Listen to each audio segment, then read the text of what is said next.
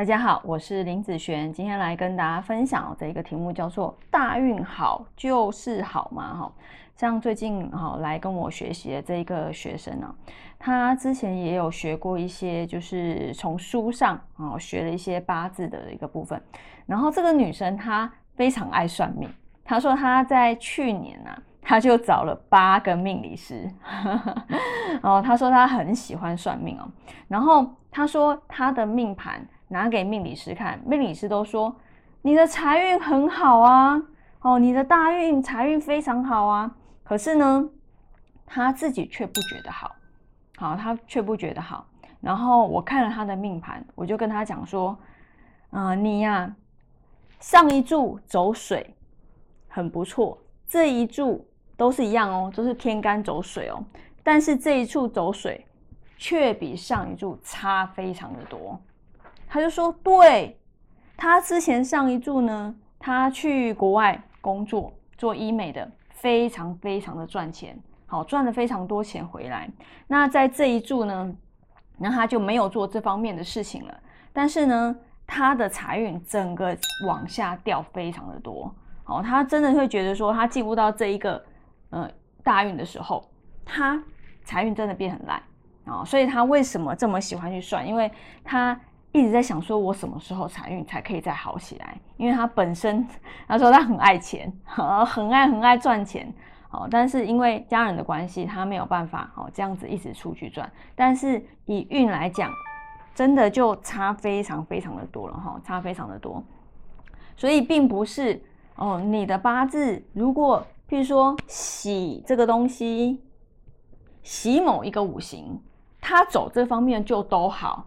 这个是我真的从实证里面哦发现到很多都是，譬如说以五行来讲，以水来讲好了，天干有两个，地支有两个，它有时候走天干可以走地支不行，有时候不能走地不能走天干，但是可以走地支，甚至这四个有的只能用一个，剩下三个是用不进去的，常常都会发生这类的状况，要看是走什么字。所以其实他看我影片看呃一段时间了，他其实也很认同说，不能将某一个五行当做他的喜就全部都好，或者是当做忌走到都全部都不好。以他自己亲身经历来讲，虽然他的八字全部都是走水哦，所以每一个命理老师看过他的八字都说，因为他说他上一柱很好嘛，那他这一柱走水也很好啊。所以全部全部的命理师都跟他讲，你的财运非常好，但是他自己却不这样认为。好，然后来我这边，我就跟他讲他的差异在哪里。好，那你的这个水的字的差异，在你的八字里面发生一个什么样的状况？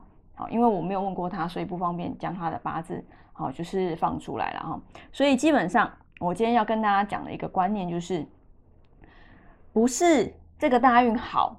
它一定就是好在这边，因为虽然这个大运好，真的有机会，这个大运真的不错。比如说财运好，真的不错啊，对不对？但是哦，你要知道，再好的大运，它都有大好大坏的时间，它都有日主授课的时间啊。哎，这个大运一次走十年呢，它不可能全部都是往上走的一个状况。你有你有遇到过大好在同一个大运，大坏也在同一个大运吗？啊，既然这个大运要好，那怎么可能会坏在这个大运呢？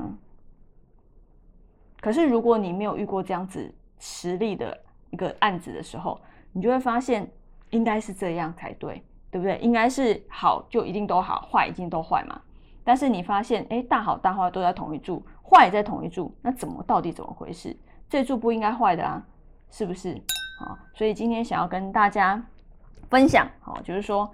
一定要将五行的每一个字拆开来看，好，尤其是土哈，甲日主的人，你的土啊有几个？好，天干两个，地支四个，加起来六个。好，那你认为六个全部以喜的人，他是开心的不得了。但是哦，你实际去印证的时候，你就会发现根本就不是这样子的状况。好，那以上这个影片就分享给大家以及我的学生，我们下次见喽，拜拜。